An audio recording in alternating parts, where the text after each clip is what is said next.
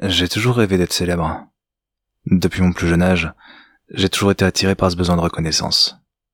Mais pour un petit garçon né dans les années 70, euh, ce n'est pas simple de se faire connaître. J'ai d'abord pensé à devenir footballeur professionnel.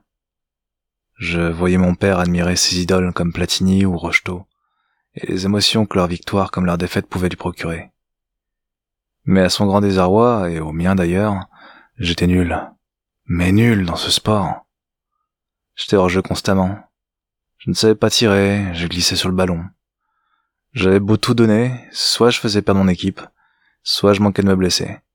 À la fin, mon entraîneur, tout bienveillant qu'il était, ne me faisait même pas quitter le banc de touche lors des matchs importants.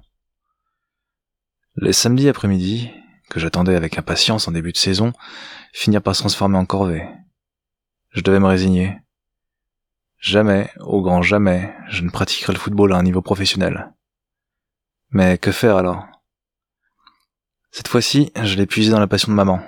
Le théâtre. C'est ainsi que j'ai rejoint une petite troupe d'une dizaine d'amateurs.